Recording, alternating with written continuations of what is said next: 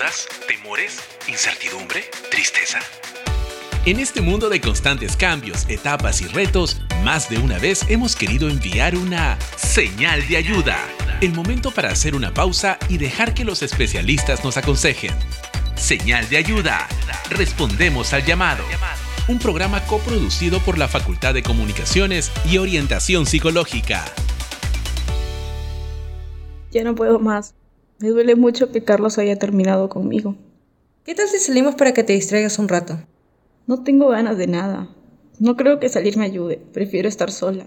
Cuidado con estar cortándote, o ya lo hiciste. Sé que te prometí que no lo volvería a hacer, pero siento tanto dolor. No pude evitarlo. Siento que no voy a poder con todo esto yo sola. Ha pasado o conoces a alguien que le cuesta controlar sus emociones o que las percibe de forma muy intensa? Hola, soy Fiorella Juncker, psicóloga clínica y educativa, con formación en terapia dialéctica conductual. Soy parte del staff de profesionales de la UPN hace un año. Quédate conmigo para aprender juntos el tema de hoy. Todos experimentamos emociones, sin embargo, no todas respondemos de igual manera frente al mismo evento.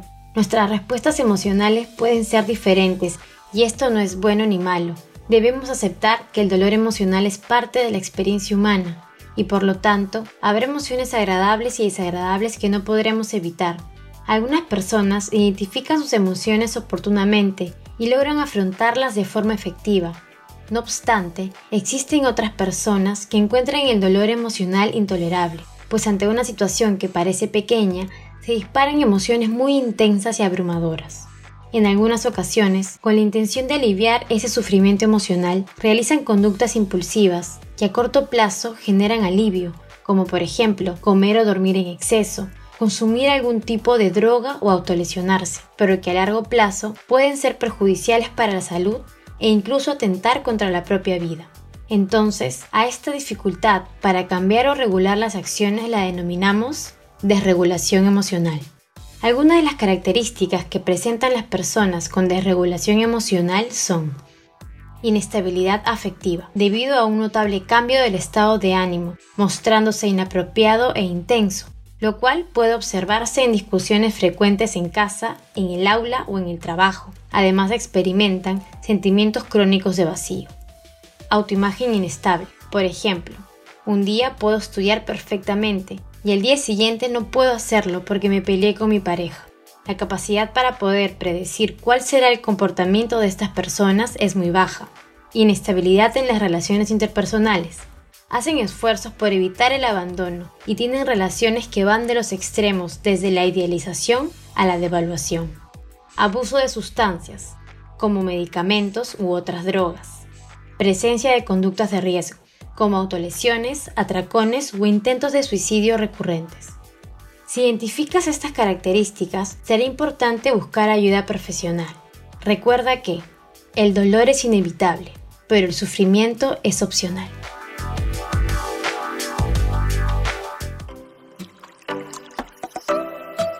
Ha sido un placer compartir contigo esta información. Nos encontraremos pronto para seguir conociendo más sobre la desregulación emocional. Además, te invito a solicitar apoyo por parte de alguno de los especialistas del staff de orientación psicológica. Contáctanos a través de nuestro correo oficial y participa activamente de nuestros talleres de Habla Martes.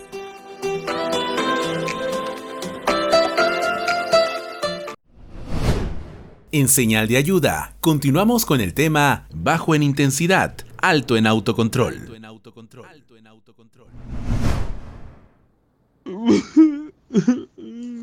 Me robaron el celular mientras que cruzaba la calle. No sé qué haré ahora. Necesito mi celular, ya que tengo una entrevista de trabajo mañana. No sé qué hacer. Juan, eres un irresponsable. Es la segunda vez que te pasa. Seguramente andabas con el celular en la mano.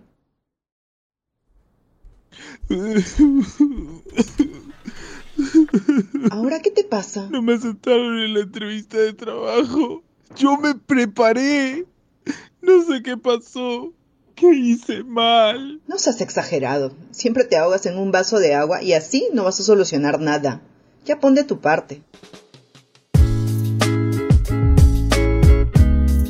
¿Cuántas veces nos han hecho pensar que exageramos o han minimizado nuestras emociones? Hola, soy Fiorella Yunca, psicóloga clínica y educativa, con formación en terapia dialéctica conductual. Soy parte del staff de profesionales de la UPN hace un año. Quédate conmigo para aprender juntos el tema de hoy.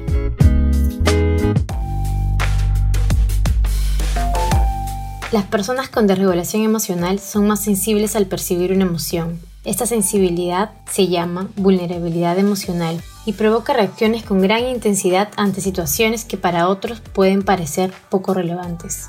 El origen de esta vulnerabilidad es biológico, ya que algunas áreas del cerebro relacionadas con el control de las emociones están alteradas ya sea por exceso de funcionamiento o por déficit. Es importante tener en cuenta que nuestro cerebro no es un órgano fijo, puede sufrir alteraciones que cambien su desarrollo, por ejemplo, en personas que sufrieron eventos traumáticos en edades tempranas, como haber sido víctimas de abuso sexual.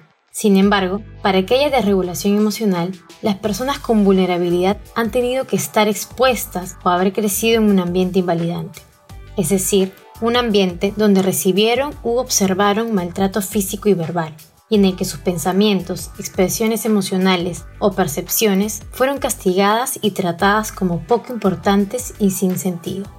Pero, ¿cómo podemos fomentar un ambiente validante? Primero, ayuda a la persona a identificar su emoción. Pregúntale lo que siente. ¿Será tristeza, cólera, vergüenza o miedo? Permite la expresión de esa emoción. Tal vez sea llanto, quejas o silencio. Escucha sin juzgar, que tu postura y lenguaje verbal muestren interés sincero. Hazle saber que la emoción que experimenta tiene sentido en ese momento. Dile, por ejemplo, entiendo que estés triste. En tu lugar, yo también me sentiría así. Recuerda, la validación no es dar consejos, es aceptar y abrirse a comprender la importancia del sufrimiento del otro. El sentirse validado brinda una sensación de seguridad y calma, lo que permite una mayor apertura para el diálogo y para la comprensión. Ha sido un placer compartir esta información sobre la validación y su importancia en el desarrollo de la expresión emocional. Nos encontraremos pronto para seguir aprendiendo y ser parte de esta señal de ayuda. Además, te invito a solicitar apoyo por parte de alguno de los especialistas del staff de orientación psicológica Contáctanos a través de nuestro correo oficial y participa activamente en nuestros talleres de habla mate. En señal de ayuda, continuamos con el tema bajo en intensidad, alto en autocontrol. Claudia, ¿de verdad te preparaste para presentar el trabajo? Disculpa, ¿qué estás alucinando? Que no lo hice. Bueno, parece que lo hiciste hoy y no tuviste tiempo de revisarlo. ¿Cómo puedes decir eso si aún no revisas el trabajo completo? ¿Quién te crees que eres para hablarme así? ¿El profesor? ¿Te identificas con la reacción de Claudia? Probablemente has tenido que enfrentar las consecuencias de tus respuestas emocionales y los conflictos que éstas han podido generar. Hola, soy Ana. Álvarez, psicóloga clínica y educativa, con formación en terapia sistémica y maestra en educación. Soy parte del estado de profesionales de la UPN desde hace 8 años. Quédate conmigo para aprender juntos el tema de hoy.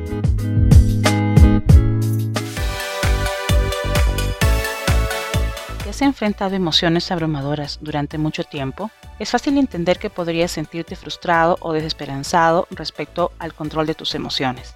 Las habilidades de regulación emocional son una herramienta que te pueden ayudar a enfrentarte de forma eficaz a tus impulsos de actuar cuando aparece una emoción. Además, son útiles, ya que sin ellas podrías abordar tus emociones de manera dañina. Por ejemplo, recurriendo a alcohol o drogas para enfrentar la ansiedad, haciendo cortes en tu cuerpo para hacerte frente a los sentimientos de soledad o comiendo en exceso para lidiar con la culpa. La habilidad llamada reconocimiento de emociones te ayudará a gestionar tus acciones asociadas a la emoción. Ten en cuenta las siguientes preguntas. Usaremos el ejemplo del caso de Claudia. 1. ¿Cuándo tuvo lugar la situación?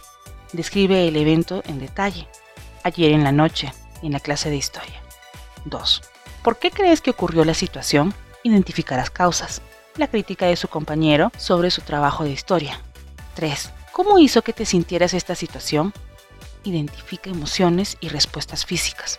Claudia sintió cólera y tensión en el rostro. 4.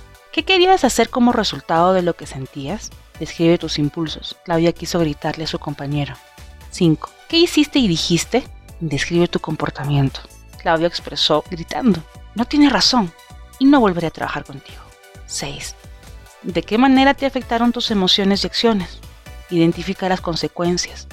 Claudia estaba tan molesta que no logró enviar su trabajo a tiempo. Posiblemente pierda esa nota. Te invito a elegir cada día una situación que te ocurra y examinarla. Será importante practicar esta habilidad para que más adelante puedas identificar tus emociones y consecuencias mientras están teniendo lugar en el presente. Recuerda, no siempre puedes controlar lo que sientes, pero sí puedes controlar cómo reaccionas frente a lo que sientes.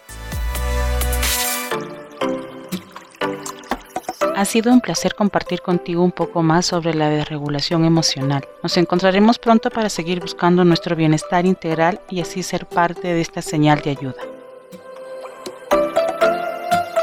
En UPN nos importa tanto tu desarrollo académico como el emocional. Es por eso que los invitamos a que puedan contactarse con alguno de los especialistas del staff de orientación psicológica. Contáctanos a través de nuestro correo oficial y participa activamente de nuestros talleres de habla martes. Nos encontraremos muy pronto. Termina la pausa. Aprendiste algo nuevo. Aplícalo y disfruta de sus beneficios. Esto fue Señal de Ayuda. Respondimos al llamado. Un programa coproducido por la Facultad de Comunicaciones y Orientación Psicológica. Si quieres información de nuestros talleres Habla Martes o atención personalizada como estudiante UPN, escríbenos a orientacionpsicológica.upn.edu.pe. Orientación psicológica. Todos necesitamos ayuda. Pedirla está bien.